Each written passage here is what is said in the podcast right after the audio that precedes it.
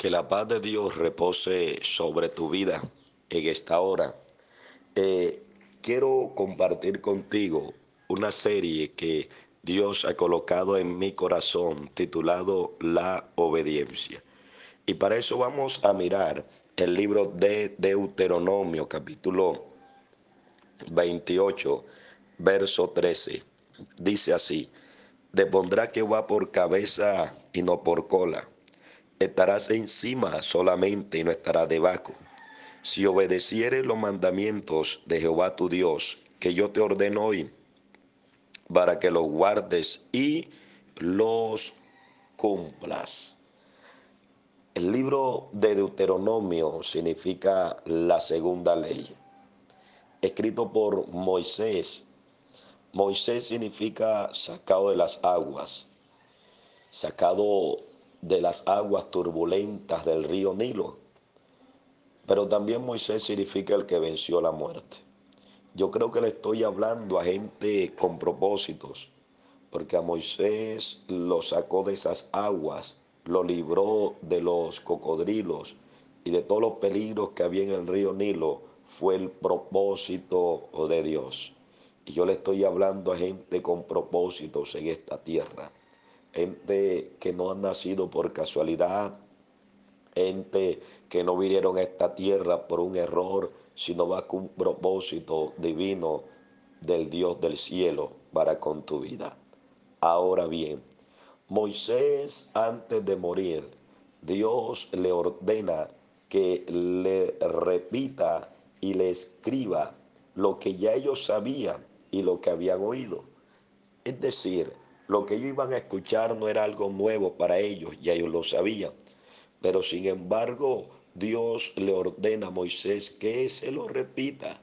Y sabe lo que va a escuchar dentro de toda esta serie, ya tú lo sabes. Pero tal vez no lo estás poniendo en práctica, porque una cosa es nosotros saber, pero una cosa es obedecer. Y aquí va a sopesar tu vida, porque hay bendiciones retenidas porque hay respuestas que no han llegado, porque hay puertas que se han cerrado. Tal vez sea porque Dios te está pidiendo más obediencia. Si tú lees el capítulo 28 de Deuteronomio, hay unas promesas maravillosas que esas promesas eh, tienen que verse manifestadas en nuestras vidas cada día. Pero también vemos las consecuencias de la desobediencia, que son cosas terribles, que son espantosas, asustan y dan miedo. Te aconsejo que saques un tiempo y leas el capítulo 28 completo de Deuteronomio. Ahora bien, las consecuencias de la desobediencia y las bendiciones de la desobediencia, cualquiera de las dos que tú elijas, tomas eh, eh, eh, consecuencia de ella. Pero tenemos que aprender primero qué es la obediencia. En la etimología, la palabra obediencia significa saber escuchar y va relacionado con el oído. Y eso es muy interesante, porque lo que tú escuchas, eso influencia para bien o para mal. Recordemos Génesis capítulo 3, verso 1, dice, y la serpiente era más astuta y dijo a Eva. Entonces, la caída de Eva comenzó por prestarle el oído a la serpiente. Lo que tú escuchas, ¿qué estás escuchando? Es mi pregunta. ¿Qué es lo que está dejando entrar a tus oídos? Si estás escuchando noticias negativas, si estás escuchando murmuración, si estás escuchando chisme, si estás escuchando calumnia, ¿con qué estás, a qué le estás prestando tu oído? Escucha, Pablo lo resume de esta forma y dice que la fe viene por el oír y el oír por la palabra de Dios, pero va un poco más allá y dice que las malas conversaciones corrompen las buenas costumbres. No permita que tu oído sea corrompido por lo que estás escuchando. Lo contrario, edifícate, edifica tu oído con adoración. Lo primero, que debes de hacer cuando te levantes, pon adoración, escucha una prédica, pon adoración que, que alimente tu espíritu, música que no tiene nada que edificar, que te lleva a beber, que te lleva a la depresión. No, escucha adoración, escucha la palabra, escucha mensajes. Ahora bien, la palabra obediencia quiere decir sometido a la regla o respetar. Hay una diferencia entre escuchar y oír. Y me pregunto cuánto de lo que están escuchando ¿Cuánto de los que están oyendo este audio entrará a un grado de obediencia? Tengo que dejarte claro que la obediencia se aprende. Todos nosotros venimos con una naturaleza de pecado y por ende todos somos dados a la desobediencia, a la rebeldía, a la obstinación, a la terquedad. Porque desde el momento en que Adán y Eva pecaron, la desobediencia se quedó en el corazón de ellos y todos nosotros venimos con esa, con esa naturaleza de desobediencia. Por eso la obediencia se aprende. ¿Y cómo la aprendemos? La aprendemos a través del dolor. Lastimosamente son esos errores que nos ayudan a aprender, son esos fracasos, son esos malos negocios, son esos malas amistades, en fin, aprendemos a base de dolor para obedecer. Y Dios te quiere bendecir, como dice la imagen, la bendición de Dios llega por la obediencia. La obediencia es la llave que abre eh, la bendición de Dios. Dios quiere bendecirte de una manera extraordinaria, de una manera poderosa pero tenemos que aprender lo que se llama la obediencia. Continuamos con esta serie titulado La obediencia. Que Dios te bendiga, que la paz de Dios repose sobre tu vida y haga cien veces más de lo que ahora eres y traiga sobre ti paz. Dios te bendiga. Dios te bendiga.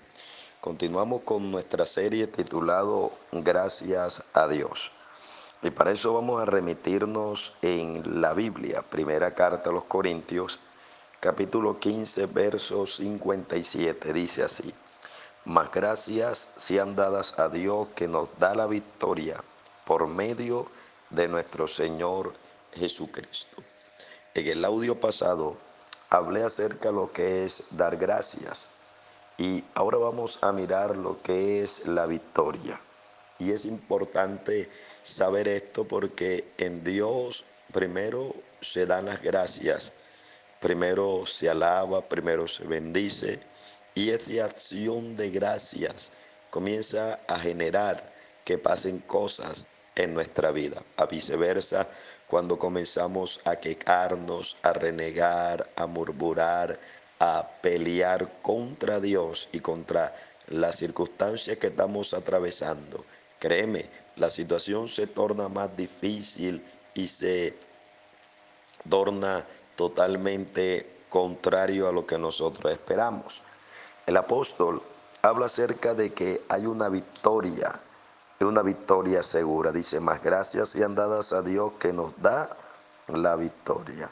La palabra victoria eh, significa o viene de la etimología que quiere decir el que gana la batalla. Escucha, el que gana la batalla. Estamos a punto de culminar un año y este año ha sido un año de batallas, batallas con la, con la familia, batallas en la salud, batallas con la economía, batallas en el ministerio, batallas para poder sostenerse en pie, para no tirar la toalla, batallas para seguir creyendo, batallando para seguir avanzando. Hay muchas, muchas tipos de batalla que se libran. Tal vez ahorita mismo estés librando una batalla. Pero la consigna de un hijo de Dios o el que cree en Dios es no renunciar. Y descansar en Dios y ver la victoria. Luego el segundo significado quiere decir derrotar a un enemigo. Y sí que nosotros tenemos un enemigo en común. Ese enemigo en común se llama Satanás, que el Señor lo reprenda, que quiere destruir nuestras vidas, que quiere acabar tu familia, que quiere eh, eh, acabarte la fe y, e impedir avances y le sigas creyendo al Dios que te llamó. Por eso Pablo da una palabra muy interesante, dice que nos da la victoria. En otras palabras, el que nos da la fuerza para ganar una batalla. No sé qué batalla estás librando, no sé qué batalla estás peleando, pero sé que estás batallando. Estás batallando contra algo o contra alguien, pero créeme de que en Cristo, en Dios, hay victoria. Y también sé que has querido tirar la toalla, también sé que has querido renunciar muchas veces. Las pruebas, las luchas, los desiertos han sido fuertes, pero hoy Dios decide enviarte una palabra de fortaleza, de aliento, diciendo, Dios dará la victoria. Escucha esto. En el libro de Éxodos hay un pasaje muy hermoso, capítulo 15, verso 27 refiriéndose a Israel, dice, y llegaron a Elim, donde habían doce fuentes de agua y setenta palmeras, y acamparon allí junto a las aguas. Esto habla acerca de Israel que estaba en su travesía para ir a la tierra prometida. Pero esa, esa travesía o esa promesa no lo exoneró del desierto, de la prueba. Pero en medio de ese desierto, Dios le permitió encontrarse con palmeras y le permitió encontrarse con doce fuentes de agua. El número 12 en la Biblia habla de organización. Quiero decirte de que Dios tiene todo organizado. Dios nadie lo toma de sorpresa. Inclusive la situación que estás atravesando, Dios no lo toma por sorpresa. En medio de tu desierto te vas a encontrar con un refrigerio te vas a encontrar con un descanso. Y ese descanso se llama Cristo Jesús. Descansa, como dice la imagen, descansa en Dios y verá la victoria. Estoy seguro que viene una victoria de camino para ti, porque la Biblia dice que el que persevera hasta el fin, tú naciste para perseverar, para seguir adelante. No fuiste creado ni fuiste diseñado para la derrota fuiste diseñado, fuiste creado y fuiste llamado para vencer. Y la Biblia dice que con Cristo somos más que vencedores. Levántate, cobra ánimo, porque la victoria viene de camino. Dios te bendiga. Dios te bendiga. Que la paz y la bendición del Dios Todopoderoso repose sobre tu vida y Jehová haga resplandecer su rostro sobre ti. Seguimos con esta serie titulado Las metas. Hemos hablado acerca de diferentes metas y cada una de ellas trae consigo algo maravilloso. Nuestro texto, yo creo que ya debe de sabértelo de memoria, está en Filipenses capítulo 3, verso 14. Dice, prosigo a la meta, el premio del supremo llamamiento de Dios en Cristo Jesús. Pablo tenía muy claro tres cosas. Número uno, que había una meta. Número dos, que había un premio. Y la palabra premio allí se refiere a una recompensa dada por Dios. Una recompensa dada por un mérito. Escucha, las recompensas vienen a base de algo que se llama esfuerzo. Y eso me remite a un personaje en la antigüedad, un personaje el cual se le da una promesa de ser el sucesor de su líder llamado Moisés. Este hombre, nuestro personaje se llama Josué. Fíjate que Josué capítulo 1 verso 2 dice, mi siervo Moisés ha muerto. Ahora pues levántate y pásate Jordán, tú y todo este pueblo a la tierra que yo te doy a los hijos de Israel. Pero el verso 9 dice, mira que te mando que te fuerces y seas valiente. No temas ni desmayes porque Jehová tu Dios estará contigo en donde quiera que vayas. Mira esta promesa extraordinaria. No es dada por un evangelista, ni por un profeta, ni por un predicador. Sale de la misma boca de Dios. Pero para que esas promesas pudieran eh, gestarse y ser una realidad, Josué tenía que hacer dos cosas. Número uno, tenía que levantarse, levantarse. El levantarse habla de, de, una decisión que la persona debe de tomar. ¿Y por qué Dios le dice levantarse? Porque Josué había quedado en un estado de estancamiento, como hablamos en el mensaje pasado, por la muerte de su gran líder, de su, de, su maestro, de su mentor. Yo creo que hay etapas en tu vida y en mi vida que hay que quemar. Hay etapas que hay que llorar, pero no nos podemos quedarnos sumergidos en el dolor. Hay que seguir hacia adelante. Y era lo que Dios le estaba tratando de decir a Moisés, a Josué, que siguiera hacia adelante, que Moisés ya su etapa había terminado. Yo creo que está a punto de terminar una etapa y comenzar otra etapa nueva, pero tienes que estar alerta y preparado para poder levantarte. La segunda frase que Dios le dice a Josué quiere decir, esfuérzate. Escucha esto. Puedes tener las mejores promesas. De hecho, en la Biblia hay 365 promesas, una para cada día. Pudo haberte hablado un profeta, un evangelista, un ángel, un serafín, el mismo Dios o el Espíritu Santo. Pero esa promesa no la vamos a ver hecha una realidad si no nos esforzamos.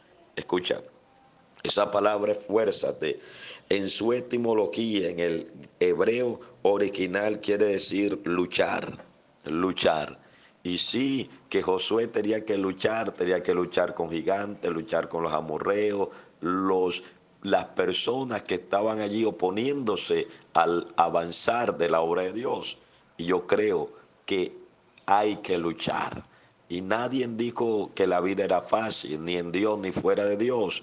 Hay quien creyó de que la vida es color de rosa. No, no es así. La vida está llena de conflictos, de, de situaciones adversas que quieras o no quieras tenemos que enfrentar y hay que luchar. Hay que luchar. Escucha esto. El segundo significado quiere decir ir en, ir en pos del honor. Y sí que los que se esfuerzan son los que son honrados. En cualquier área, en el área del estudio, en el área del trabajo, en las cosas de Dios, hay que esforzarse y solamente los que se esfuerzan alcanzan el honor. Escucha esto. Nosotros tenemos que esforzarnos, al menos en tres cosas que voy a decir rápidamente. Número uno, esforzarse por buscar a Dios. Sabemos que hay una lucha en el mundo espiritual, el cual se opone para que usted y yo busquemos a Dios. Cuando hablamos de buscar a Dios, quiero decir orar, quiero decir ayunar, me refiero a leer la Biblia y a vigilar. Y sí que en estos tiempos, habiendo tanta distracción, hay que, hay que esforzarse para poder buscar a Dios cada día más. Esforzarse en dejar el pecado, porque el pecado es una esclavitud. Dice la Biblia que el que practica el pecado, esclavo es del pecado. Por eso hay que esforzarse. No todo se lo podemos dejar a Dios. También tenemos que esforzarnos. Y número tres, esforzarnos en ser mejor que ayer. Cuando me refiero a ser mejor, no lo vas a hacer para que otras personas te vean, para que otras personas te aplaudan, otras personas te elogien. Tú vas a ser mejor por ti mismo, porque sabes que puedes dar más, Sabes que tú no naciste para la frustración, para la derrota, para el fracaso, para el dolor o para estar relegado. No. Naciste con un propósito especial en esta tierra. Sé mejor. Y yo creo que si te esfuerzas un poco más de lo que ahora estás haciendo de lo que ahorita estás haciendo, créeme, como dice imagen, todo esfuerzo dará su fruto. Esfuérzate y sé valiente. No temas ni desmayes. Esta serie la hemos titulado Las metas. Que el Dios Todopoderoso te bendiga y Jehová haga resplandecer su rostro sobre ti. Meta para este día, esforzarte. Esfuérzate y verás la recompensa. Dios te bendiga. Dios les bendiga. Seguimos compartiendo y llevando la palabra de poder y de bendición bajo el tema o la serie titulado Las metas. Nuestro texto base, Filipenses capítulo 3, verso 14, dice, prosigo a la meta, el premio del supremo llamamiento de Dios en Cristo Jesús. Hemos hablado de diferentes metas para este año. El apóstol habla acerca de tres cosas que él tenía clara. Número uno, él dice, prosigo a la meta. ¿Qué es una meta? La etimología dice que una meta es un fin al que se dirige, más allá del el presente. O sea que una meta no está determinado por el presente, por lo que esté ocurriendo. Y de eso quiero hablarte en esta hora. Nuestra meta para este año es salir del estancamiento sal del estancamiento. Escucha, la meta dice que es más allá de lo presente. Y tengo que dejarte claro que lo presente no es tu definitivo. No sé cuál sea tu presente, sea de derrota o sea de frustración o sea de éxito, pero tu presente no es lo definitivo. Hay una meta y la meta que Dios tiene para cada uno de nosotros es grande y es poderosa. Referente a eso, el mismo apóstol en Romanos capítulo 8, verso 18 dice, pues tengo por cierto que las aflicciones del tiempo presente no son comparables con la gloria venidera que en vosotros ha de manifestarse. Eso habla de que la meta que Dios tiene para contigo no está radicado en tu presente, Así que no permitas que tu presente sea lo definitivo. Hablando del estancamiento, en el Evangelio de Juan, capítulo 5, aparece una historia muy poderosa. La Biblia habla acerca de un paralítico de Betesda. Y la Biblia enseña en el verso 2 que hay en Jerusalén, cerca de la puerta de las ovejas, un estanque llamado en hebreo Betesda. Este personaje no se dice su nombre, no habla de él, pero sí habla algunas características que vamos a estar tocando a continuación. Cuando hablamos de estancamiento, la palabra estancarse significa detener el curso de una corriente, pero también estancarse quiere decir cerrar. Y me da temor al pensar cuántas personas se han cerrado, se han cerrado a perdonar, se han cerrado a amar, se han cerrado en la frustración, se han cerrado a darse una nueva oportunidad o a dar a otros una nueva oportunidad. Lo más triste es que allí en Betesda, Betesda significa casa de misericordia. La Biblia dice que tenía cinco pórticos y el número cinco en numerología bíblica es el número de la gracia. Es decir, este hombre estaba en la gracia de Dios, pero estaba cerrado me aterra y a veces me pongo a pensar cuántas personas se han cerrado al mover del Espíritu Santo, se han cerrado los dones, se han cerrado a Dios por un mal testimonio, por una caída, por un pecado. Y vemos en la vida gente con corazones cerrados, cerrados por una traición, cerrados por diferentes circunstancias. Y si no te has dado cuenta, te has estancado, te has detenido. Este hombre eh, tenía mucho tiempo allí. La tradición dice que un ángel descendía de tiempo en tiempo.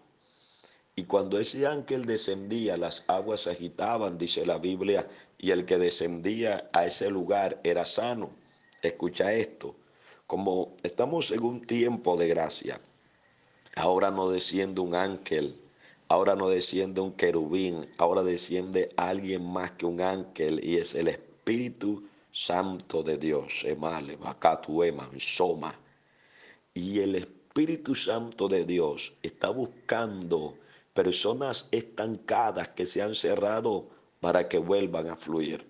Un estanque también es un lugar donde se deposita agua para que el agua sirva de riego y siga de bendición para una comunidad. Tú eres y has sido llamado para ser de bendición en el lugar donde tú te encuentras. Escucha esto.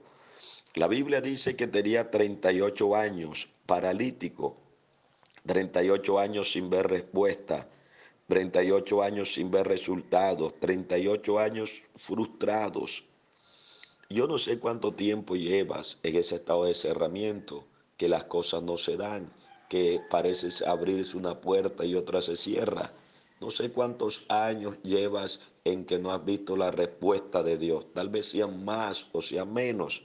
Pero lo que puedo resaltar de este hombre es que este hombre lo seguía intentando.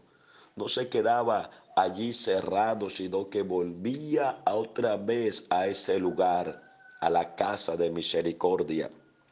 Creo que le estoy hablando a alguien que salió de la casa de misericordia y debe de volver.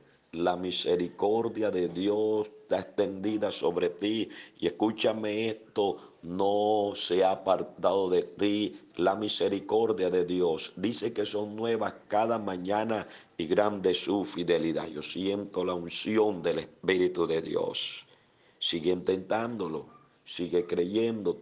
Ábrete al mover del Espíritu Santo. Lo curioso de esto es que Jesús se le acerca a este hombre que llevaba allí, sigue intentando y le hace una pregunta.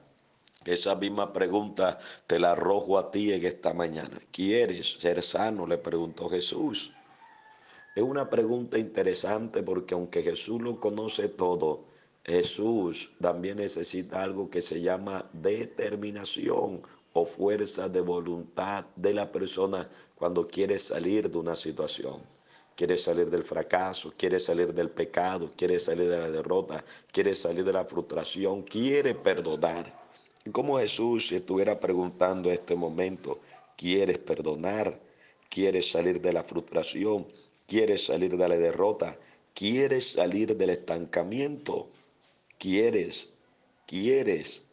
¿O quieres pasar este año en, la mismo, en el mismo círculo lleno de resentimiento, lleno de odio, lleno de fracaso? ¿O quieres cambiar de vida?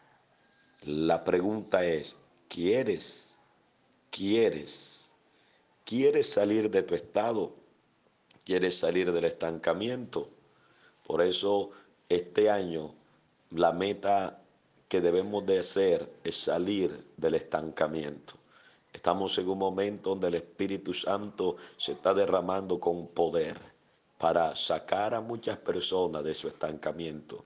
Y yo creo que tú vas a salir de ese estancamiento en el nombre de Jesús. Dios te bendiga y continuamos con esta serie titulado Las metas. Dios te bendiga. Continuamos con nuestra serie titulado Las metas. El verso base está en Filipenses capítulo 3, verso 14, dice así, prosigo a la meta, al premio del supremo llamamiento de Dios en Cristo Jesús. Las metas. Y hoy vamos a hablar de otra meta. Y la meta que te voy a hablar es la meta de compartir. Sí, Esa es nuestra, nuestra próxima meta para este año. Estamos viviendo en un tiempo, los tiempos finales, donde estos tiempos se caracterizan porque están llenos de maldad, de pecado, y sobre todo estamos viviendo un tiempo donde se impera el egoísmo, donde solamente se piensa y se vive para sí mismo, para sacarle provecho a los demás, sacar provecho a una amistad, sacar provecho a una relación, sacar provecho a una influencia. Y estamos viviendo en tiempos donde reina el egoísmo. Una persona egoísta es, es solamente alguien que piensa en ella misma o en él mismo o en el propio yo, en satisfacer sus propios deseos y llevarse por encima a las personas sin importarle nada. Por eso esta, este meta es muy interesante, porque estamos viviendo tiempos donde nadie le gusta dar, le gusta compartir. Escúchame esto, Dios no es un Dios egoísta. La Biblia dice que Dios no hizo a su imagen conforme a su semejanza. Y no solamente en la parte física, sino en la parte del alma. Y así como Dios es un Dios generoso, un Dios que comparte. Fíjate que Dios comparte su vida y te dio la vida y me dio la vida. Porque tengo que darte claro que Dios usó a tus padres o usó a mis padres para ser el medio por el cual nos permitió nacer, pero realmente el que nos da la vida se llama Dios. La vida tú no la compras y la vida yo no la compré más. No decidimos ni el día ni la hora en que nacimos en esta tierra. Dios nos dio su vida, nos da vida. También Dios nos da algo maravilloso que es el aire. Mientras tú escuchas este audio, tú puedes estar respirando ese aire hermoso ese aire maravilloso y además de eso es gratis, Dios no te lo cobra, Dios nos regala el agua, seguramente ya te has echado un baño, has tomado agua, vas a cocinar y el agua, aunque eh, eh, es un elemento indispensable para la vida del ser humano, nos regala su tierra. ¿Sabe que la tierra que tú estás pisando realmente no es tuya? Tú no hiciste la tierra Pudiste haber pagado para construir la casa, pero realmente la tierra, todo lo que hay es de Dios. Además de eso, Dios nos envía a sus ángeles, nos dio a su Hijo llamado Jesucristo y nos da el Espíritu Santo. En fin, nuestro Dios no es un Dios egoísta. Ahora bien, la imagen que, la imagen que está allí, la frase dice, más bienaventurado es dar que recibir. Y hay por lo menos tres cosas que nosotros tenemos que aprender a dar. Número uno, a dar tiempo. Y sí, que el tiempo es tan valioso que nos une las cosas que nos impide darle tiempo a las personas que amamos. Por eso cuando alguien fallece, eh, no, nos relegamos en un cajón a llorar y a llorar y a llorar, porque nunca más volveremos a ver a esa persona con vida. Por eso, si tienes a alguien allí, a tu madre, a tu hermano, a alguien que ama, dedícale tiempo, porque no sabemos cuándo será la última vez que volveremos a ver. Otra cosa que tenemos que compartir se llama la fe. Y sí que la fe es importante porque Hoy estamos encontrando gente deprimida, decepcionada, gente llena de, de frustraciones, de noticias negativas, pesimistas, que necesitan de que alguien comparta su fe. Seguramente tú conoces un amigo, un hermano, un vecino, un compañero que está atravesando momentos difíciles, que lo que necesita él es una palabra de esperanza. Por eso tú ves que te envíe este audio a muchos de ustedes esta palabra le ha bendecido. Comparte tu fe. Háblale a alguien de lo maravilloso que, que es Dios. Dale una palabra de fortaleza. Escucha, la gente está saturada de tanta palabra negativa, noticias destructoras, los noticieros, las señales, todo eso está causando un momento de presión que la gente lo que se necesita es que le compartan una palabra de fe que lo levante. Por eso Dios ha colocado la necesidad de enviarte audios, porque yo sé que cada vez que escuches tu audio, tu fe, tu ánimo, tu esperanza se fortalece y cobra vida. Gloria al Señor pero también comparte tu fe, comparte tu provisión al necesitado. Y sí, que hay mucha gente necesitada y Dios nos ha bendecido para poder compartir de nuestra bendición. Resultados de compartir muestra un corazón sano, porque un corazón egoísta, un corazón dañado no comparte un corazón lleno de maldad, un corazón podrido de egoísmo, no le gusta compartir. Cuando tú compartes es señal que tu corazón está sano. Número dos, te vuelves útil, te sientes de que has ayudado a alguien. Y número tres, eres bienaventurado, o sea, eres feliz. Meta para este año compartir, compartir. Dios te bendiga y seguimos con esta serie titulado Las metas. Dios le bendiga. Continuamos con nuestra serie titulado Las metas. Nuestro texto base, Filipenses capítulo 3, verso 14, dice Pablo, prosigo a la meta al premio del supremo llamamiento de Dios en Cristo Jesús, Señor nuestro. Hemos estado hablando sobre metas y propósitos. Este día 18 del nuevo año, creo que hay propósitos que Dios ha trazado con cada uno de nosotros. Pero para que esos propósitos o lo que nosotros nos proyectemos en este año, poder alcanzarlo, necesitamos tener un ingrediente muy importante ese ingrediente se llama la perseverancia. Martín Luther King dijo estas palabras. Si no puedes volar, entonces corre. Si no puedes correr, entonces camina. Si no puedes caminar, entonces gatea. Pero haga lo que hagas, tienes que seguir hacia adelante. Hagas lo que hagas, tienes que seguir adelante. La palabra perseverancia en su etimología quiere decir mantenerse firme, quiere decir persistir. Pero lo interesante la esta palabra quiere decir constancia. Y sí, que para poder alcanzar metas, logros, objetivos, proyectos, sueños, planes, para que los ministerios, para que una familia eh, pueda alcanzar su objetivo, se necesita la constancia.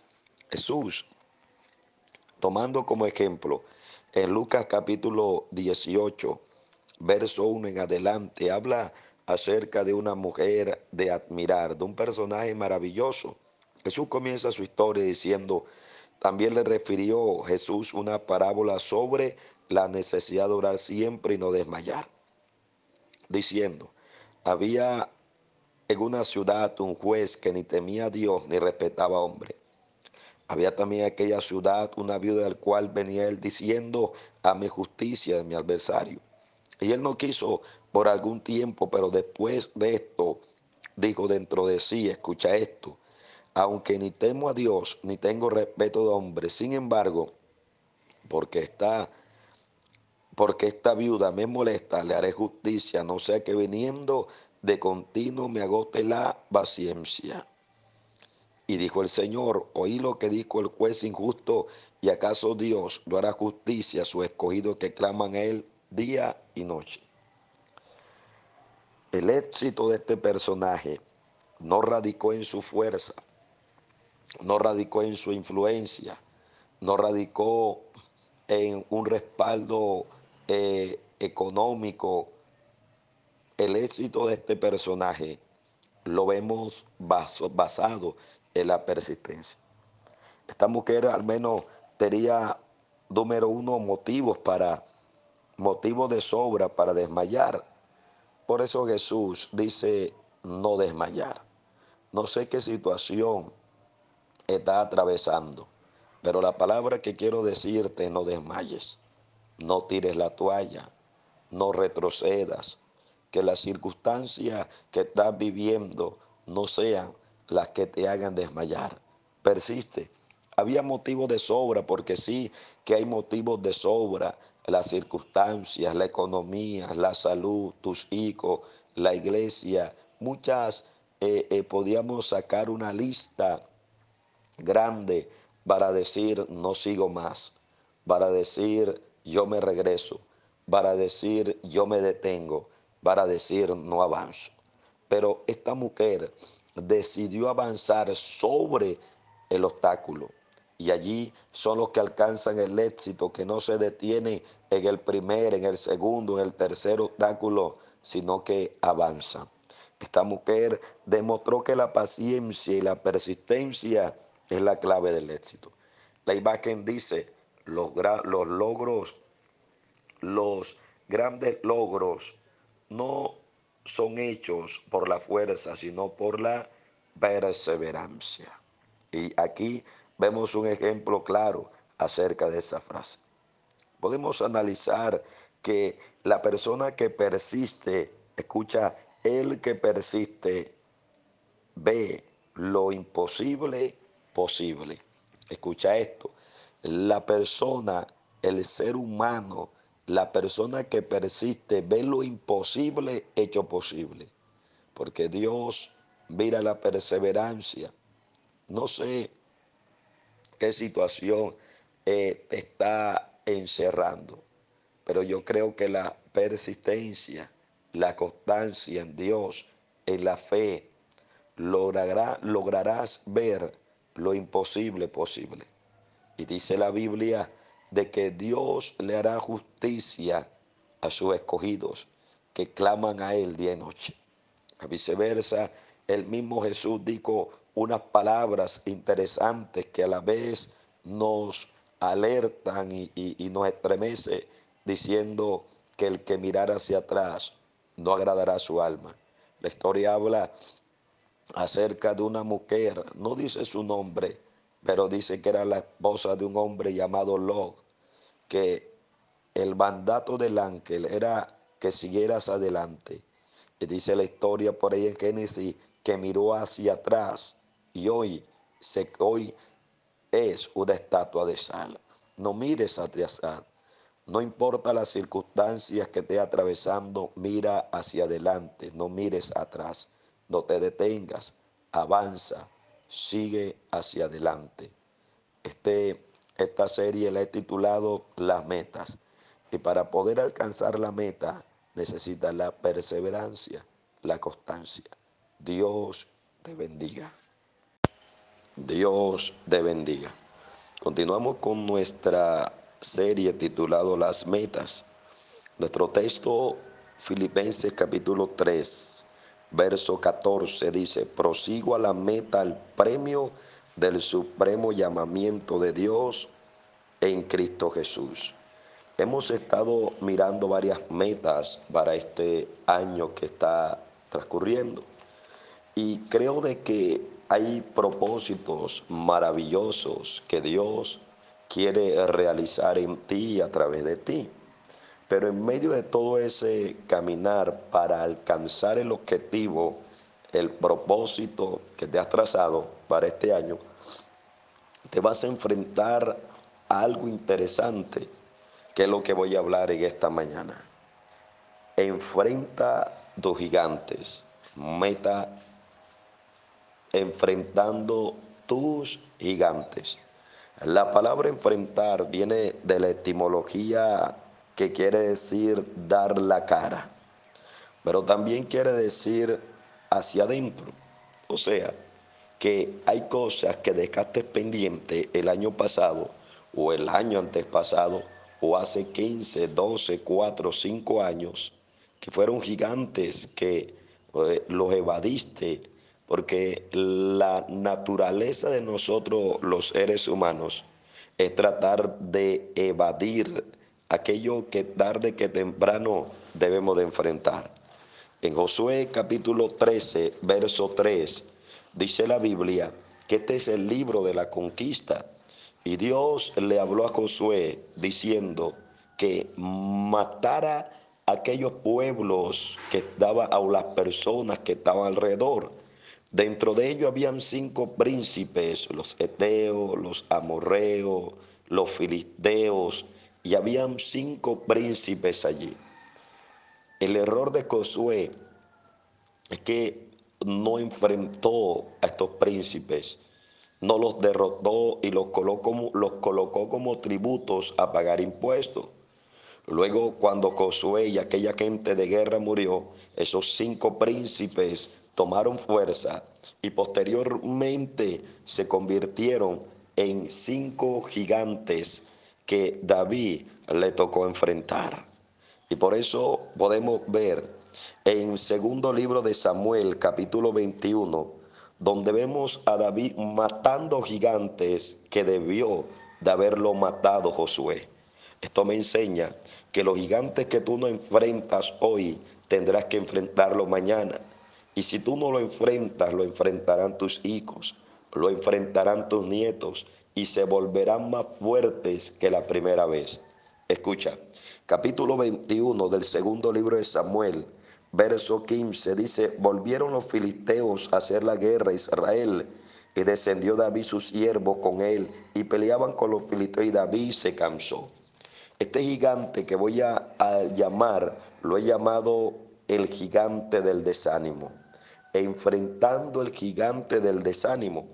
La palabra desánimo quiere decir falta de ánimo, y es curioso que la etimología describe que el ánimo es como respirar. La, el desánimo quiere decir hundimiento o una depresión. Escucha esto.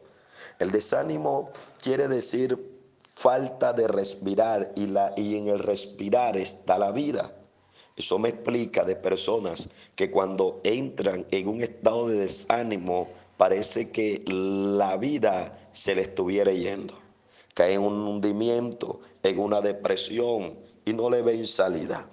La Biblia dice que David se cansó, este gigante lo estaba cansando, lo estaba agotando y en cierta parte lo estaba venciendo. Y yo no sé qué gigante estás tú enfrentando. El gigante del desánimo te puede estar visitando en estos días. Pero apareció alguien mientras David peleaba con ese gigante y dice que el gigante intentó matarlo porque el desánimo ha matado muchas personas. Ha matado pastores, evangelistas, maestros, ha matado cristianos, ha matado gente que sueña con ser alguien en esta tierra, con ser usado, con familias, con hogares, con proyectos, con sueños. Este gigante del desánimo es un gigante terrible intentó matar a David. Ahora bien, mientras él batallaba con este gigante, David batallaba como tú estás batallando con ese gigante del desánimo, apareció alguien a la, ayuda de él. Ese alguien se llama Abisaí, verso 17 dice, más Abisaí hijo de Sarbia, llegó en su ayuda, hirió al filisteo y lo mató. Siento la unción y la presencia del Espíritu Santo que le está ministrando a alguien en esta hora. Apareció alguien en tu ayuda. Porque quiero decirte que en ese momento de desánimo, de presión, de hundimiento, de falta de respirar, aparece alguien a tu ayuda. Y ese alguien en la Biblia eh, que ayudó a David se llama Abisai. Y es curioso que David significa, eh, Abisai significa Dios existe. Y eso es lo que quiero centrar en esta hora.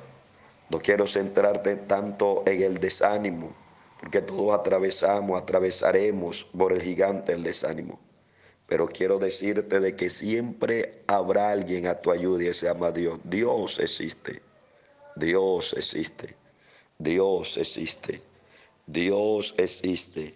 Y Dios saldrá tu ayuda, saldrá tu encuentro para defenderte, para pelearte, porque ese gigante, el desánimo, no acabará contigo, no terminará el propósito que Dios trazó contigo, no acabará con tu vida, con los sueños ni con la palabra.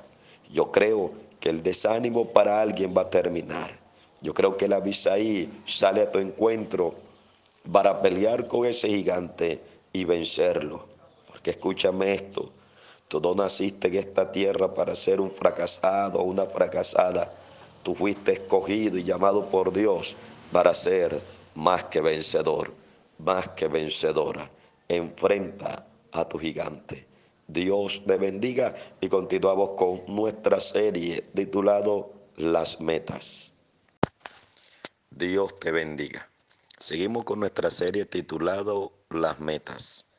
Y vamos a leer nuestro verso base que está en Filipenses, capítulo 3, verso 14. Dice, prosigo a la meta, al premio del supremo llamamiento de Dios en Cristo Jesús. En el mensaje pasado hablé acerca de lo que es una meta. Una meta es cuando uno fija su mirada y se propone alcanzar un objetivo. Hablamos que la meta número uno para este año es buscar a Dios de todo corazón. La segunda meta para este año es un reto, porque Dios es un Dios de reto. La segunda meta la puedo encontrar en el libro de Éxodo capítulo 3, verso 11 en adelante, donde nos habla acerca de un llamamiento, un llamamiento especial a un hombre ordinario, un hombre común y corriente, que Dios lo rescató y la Biblia lo llama Moisés. Moisés significa sacado de las aguas. Y es curioso que cuando Dios se propone hacer algo poderoso con alguien en la tierra, lo saca de cualquier lugar, de diferentes circunstancias. A, por ejemplo, Eliseo lo sacó detrás de los bueyes. A David lo sacó detrás de las ovejas. A Pedro lo sacó de las barcas, redes rotas. Y así Dios se ha propuesto a sacar gente de diferentes circunstancias. Algunos lo saca de la droga, a uno lo saca del alcohol, a uno lo saca a otro de una vida promiscua, uno lo saca de diferentes enfermedades, pero yo creo que Dios todavía sigue sacando gente para cumplir un propósito especial en la tierra. No sé de dónde te sacó Dios, pero Dios te ha sacado de situaciones difíciles para cumplir un propósito especial. Muy bien, entonces eh, miremos a Moisés. Moisés le tocó enfrentar diferentes obstáculos. La mayoría de lectores de la Biblia conocemos las hazañas, las proezas que Dios hizo a través de este hombre. Y tocó vencer diferentes obstáculos. La etimología de la palabra obstáculo quiere decir circunstancias que impiden el desarrollo. También quiere decir lo que estorba el paso o avanzar. La palabra dificultad, la palabra obstáculo quiere decir una dificultad. Y escucha esto. El primer obstáculo que enfrentó Moisés es fue a sí mismo o enfrentarse y vencerse a sí mismo. Y yo creo que con las metas que usted y yo nos vamos a proponer alcanzar en este año, lo primero que tenemos que enfrentarnos o vencernos y conquistarnos a nosotros mismos. Desde el capítulo 3, verso 11, por lo menos aparecen cuatro excusas que vamos a hablar rápidamente. Número uno, dice que Dios le habló acerca del llamado, lo que iba a hacer y él lo primero que le respondió es, ¿quién soy yo? Y eso me explica acerca de un menosprecio a sí mismo.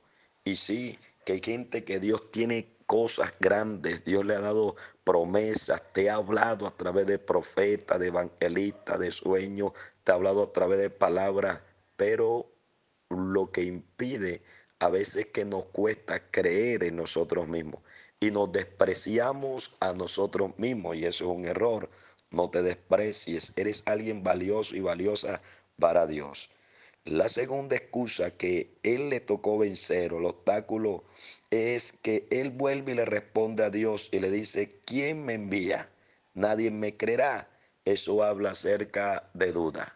Sabe que el obstáculo que nosotros tenemos que vencernos a nosotros mismos es la duda.